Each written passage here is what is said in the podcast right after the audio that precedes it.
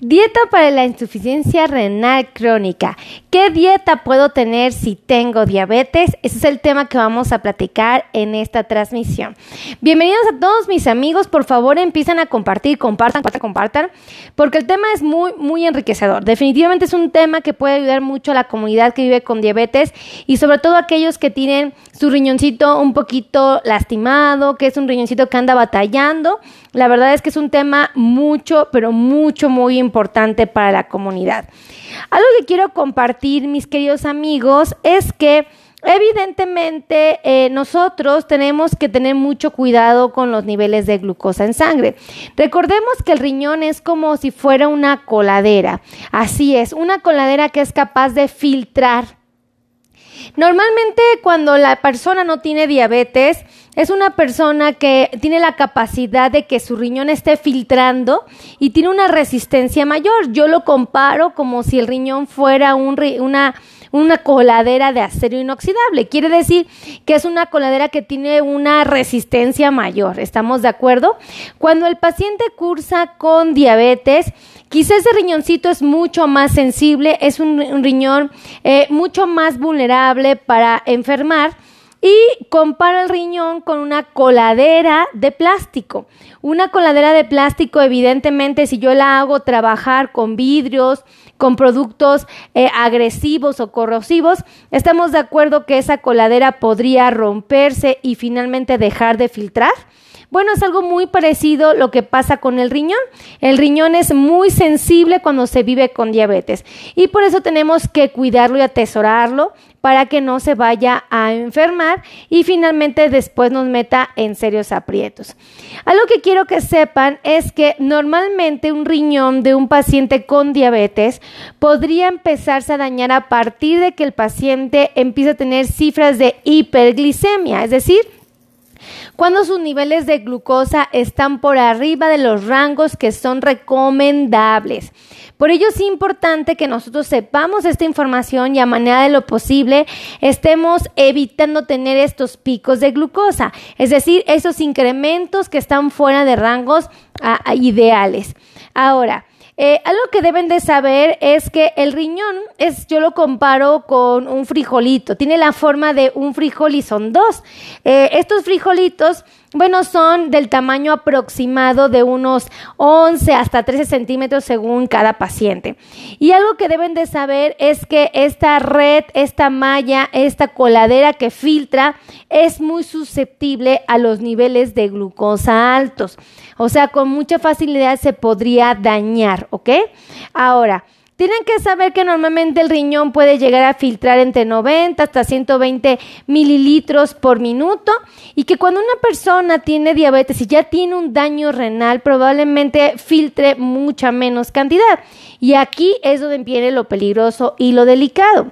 Eh, ahora, déjenme decirles que la orina, eh, perdón, el riñón tiene varias funciones, tiene muchas funciones, pero quizás dos que a mí en lo me parecen muy útiles de mencionar es que nos ayuda a producir la orina. La orina se tiene que eliminar del cuerpo porque puede eliminar hasta sustancias tóxicas y puede ayudarnos a, limpiar, vamos a llamar las tuberías del riñón, ¿no? ¿Por qué? Porque la orina va pasando y se va arrastrando todo aquello que se acumula, que no es saludable que esté ahí, como por ejemplo las bacterias, ¿no?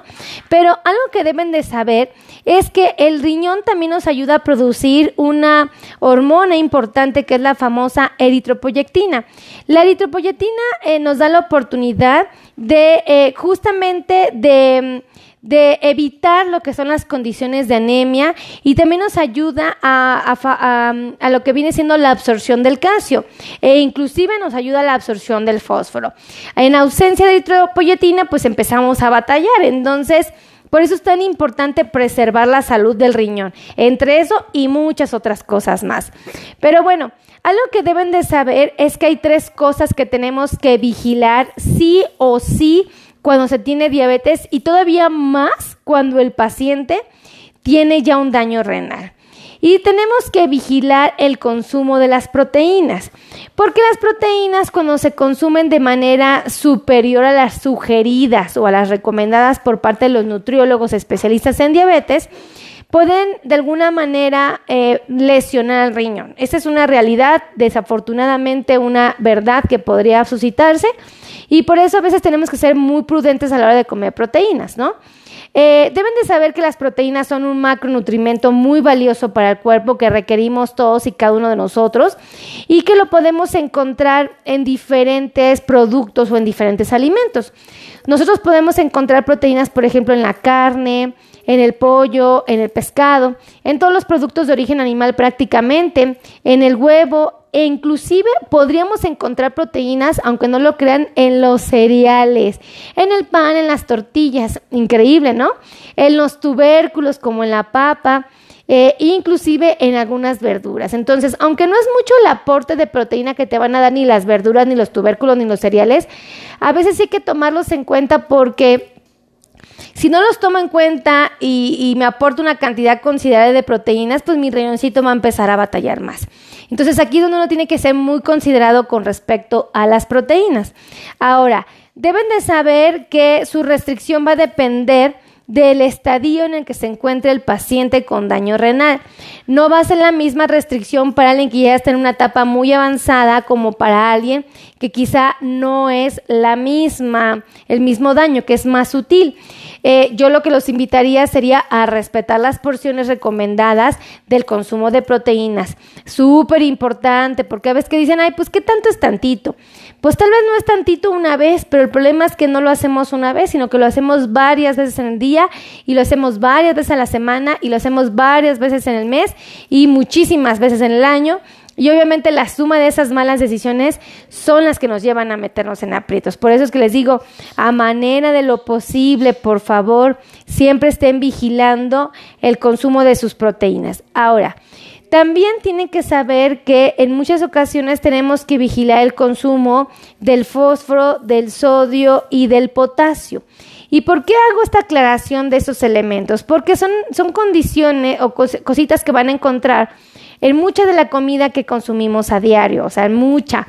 Y por eso es que a veces el doctor tiene que estar al pendiente, en este caso el paciente tiene que estar al pendiente cuando tiene un daño renal, eh, asesorado por su nefrólogo y asesorado por su nutriólogo, obviamente especialista.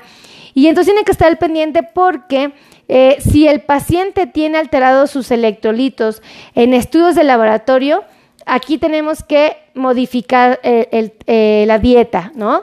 Eh, eso sí, déjame decirles que la restricción del potasio, del fósforo y del sodio, prácticamente lo restringimos cuando el paciente tiene estudios, estudios de laboratorio que nos sugieren que están alterados los electrolitos. De no ser alterados, pues igual y no tengamos tanto problema, pero si están alterados, no nos podemos dar lujo de comerlos de manera desmedida.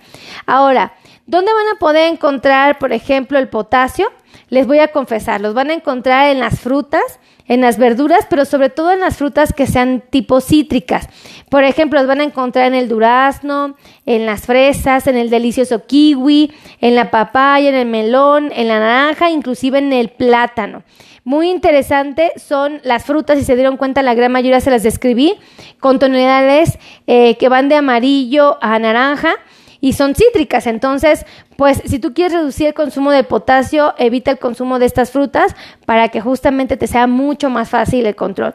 Ahora, en el caso del fósforo, aquí tenemos que estar muy atentos porque el fósforo, eh, si no se elimina de manera correcta por el cuerpo, puede generar toxicidad. Entonces el fósforo lo vas a encontrar en diferentes alimentos. Por ejemplo, lo puedes encontrar en las leguminosas, en los lácteos, en la papa, en el famoso camote e inclusive en los pescados de tipo que son muy grasosos. Entonces, pues yo te sugeriría que estos alimentos en específico, si andas batallando con el fósforo, no los consumas o los trates de evitar al máximo en tu dieta para que no te vayan a meter en serios aprietos. Ahora, también es importante considerar el consumo del sodio. El sodio eh, no nada más es la sal, porque mucha gente sodio y sinónimo sal, ya, punto, me voy a dejar de comer sal. No. También hay muchos productos de la alimentación eh, frecuente de, nuestra, de nuestro plan de alimentación que va a tener sodio. Por ejemplo, los alimentos que sean salados, a aquellos que, por ejemplo, se produzcan con sodio. Quizás no lo sepan, pero el pan, por ejemplo, tiene sodio. Entonces, si el pan, aún siendo dulce, ¿eh? Porque decir, bueno, el pan salado tiene resentido, pero el pan dulce, el pan dulce también se elabora con con elementos que tienen sodio, entonces pues no se sorprendan si el, pan lo tenemos que cuidar. Eh, y también, por ejemplo, todos los productos que son ultra procesados, por ejemplo, los embutidos, son súper comunes, la salchicha, el jamón, que tengan mucho sodio, eh, el tocino, entonces hay que evitarlos, ¿no? A medida de lo posible. Y los refrescos, fíjense, por eso es que a veces el refresco, eh, le decimos al paciente, sea muy mesurado con el refresco, porque pues usted me va a decir, bueno, pero es que no tiene azúcar. Bueno, hay unos que no tienen azúcar, efectivamente, pero tienen sodio. Entonces, si yo tengo que restringirme del sodio, pues ahí es donde me a meter en líos. Entonces, a medida de lo posible, ¿verdad? Y bueno, pues finalmente los líquidos, también, aunque no lo crean, los líquidos, cuando ya se tiene un daño renal, el, se, hace una, se hace un conteo de la cantidad de agua o de líquidos que puede consumir el paciente y eso es importante siempre estarlos vigilando. No hay manera de que yo me pueda tomar X cantidad de agua si mi nefrólogo no me dijo cuánto podía. O sea, si ya él me sugirió, eh, esta es la cantidad de mililitros que te puedes tomar diariamente de líquidos, tómalo en cuenta, dale seriedad a esa recomendación porque sí hace la diferencia, ¿eh? Sí hace la diferencia para que tu riñón se preserve más tiempo sano o que no te esté dando problemas. Ahora, ¿qué sí se puede comer? ¿Qué sí se puede de alguna manera incluir en la dieta y que al paciente lo pueda ayudar muchísimo? Bueno, por ejemplo, podemos eh, consumir eh, verduras, por ejemplo, las calabacitas son una buena opción, eh, la flor de calabaza es otra herramienta valiosa, el chayote, la manzana, la pera, el zapote son opciones muy útiles. El pollo, por favor, si van a comer pollo que sea sin la piel, porque muchos me comen pollo con piel, es un gravísimo error, evítenlo. Eh, el huevo, pero yo sí les invitaría que cuando sea el huevo el que elijan, que sean las puras claras, eviten las yemas. Los pescados blancos, blancos son una muy buena opción, esos bienvenidos a la dieta. Eh, el aceite de oliva es otra herramienta valiosa. las bebidas de origen vegetal, por ejemplo, la leche de almendra, la leche de coco puede ser una opción, el requesón es otra opción y le puedes dar sabor a tu comida a través de hierbas de, olor o especias. Estas le pueden dar mucho, mucho valor a, lo que estás comiendo y obviamente te van a enriquecer mucho tu plan de alimentación. Ahora, también me gustaría eh, tomar en cuenta que cuando se tiene una condición como un daño renal y vives con diabetes, también se le tiene que sumar el cuidado de los niveles de glucosa. O sea, no porque en ese momento se vuelve protagonista, el riñón, se descuidan los niveles de glucosa. De ninguna manera. Tenemos que seguir en el proceso de control de glucosa y por eso los carbohidratos se tienen que seguir cuidando. Ahora, Déjenme decirles que eh, también es importante cuidar la alimentación, no solamente por los niveles de glucosa, sino porque el riñón es muy susceptible. El riñón podría estar lastimándose si seguimos eligiendo una mala alimentación. Y bueno, pues tomen en cuenta que cuando el paciente está en un tratamiento como la hemodiálisis, la dieta cambia. Cuando el paciente inicia un tratamiento de hemodiálisis, normalmente eh, le sugerimos que incremente un poquito el consumo de proteínas. Obviamente también está basado en dietas personalizadas. Y eso es muy importante que ustedes lo sepan, ¿no? Entonces, yo que les sugiero que a manera de lo posible ustedes siempre, siempre, siempre hagan lo correcto, siempre tomen buenas decisiones y cuiden mucho su salud, no se dejen eh, exponer, no se dejen eh, inocentemente eh, comer cosas que los pongan en riesgo. Entonces yo les doy estos pequeños tips para que hagan la diferencia y obviamente pues su riñón se preserve muy muy sano. Ahora yo les pediría de favor que me ayuden y que me ayuden a compartir. Compartan, compartan, compartan, compartan, compartan esta transmisión. A mí me gustaría que me hicieran favor de eh, compartir y finalmente de que me ayuden a suscribirse a mi canal de YouTube. Acuérdense que tengo un canal de YouTube donde tengo más de 1100 videos para ustedes y me buscan con mi nombre, Melisa Tejeda, Melisa con doble S y me apellido Tejeda con T de Tito, J y la letra D de dedo, ¿ok? Entonces no hay excusa, no hay pretexto, Melissa Tejeda. Y eh, también en TikTok, en Instagram, en YouTube y en Facebook me encuentran con mi nombre, o sea, siempre me van a encontrar con mi nombre, todas las redes sociales, ahí estamos. Y bueno, yo también los invitaría a que me ayuden a compartir eh, esta transmisión en su localidad, en su país, en su estado. Si tú vives en México, comparte esta transmisión en México. Si vives en Colombia, compártelo en Colombia. Si vives en Argentina, en Argentina. Si vives en Perú, en Perú. En Chile, en, Chile. Donde tú vivas, compártelo. Por favor, comparte, comparte.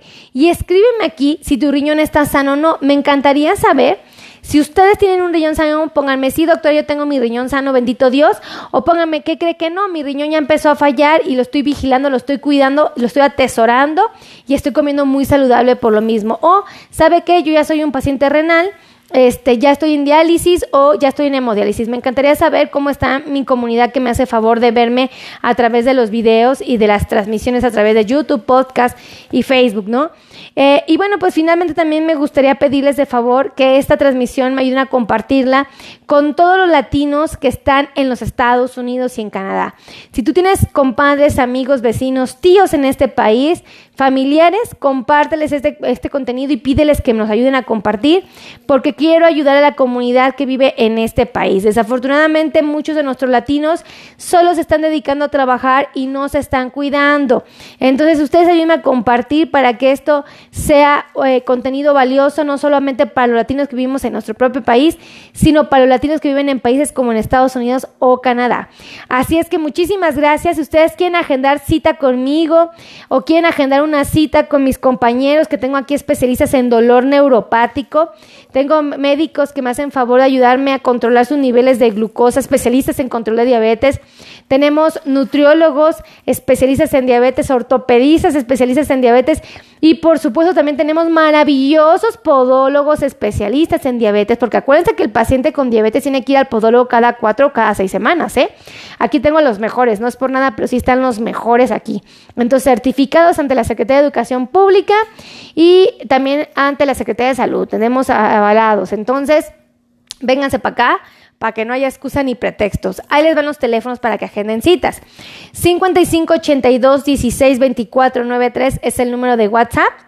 Eh, y teléfonos de oficina 90 55 90 01 1999 y el otro teléfono de oficina es el 55 26 51 6107.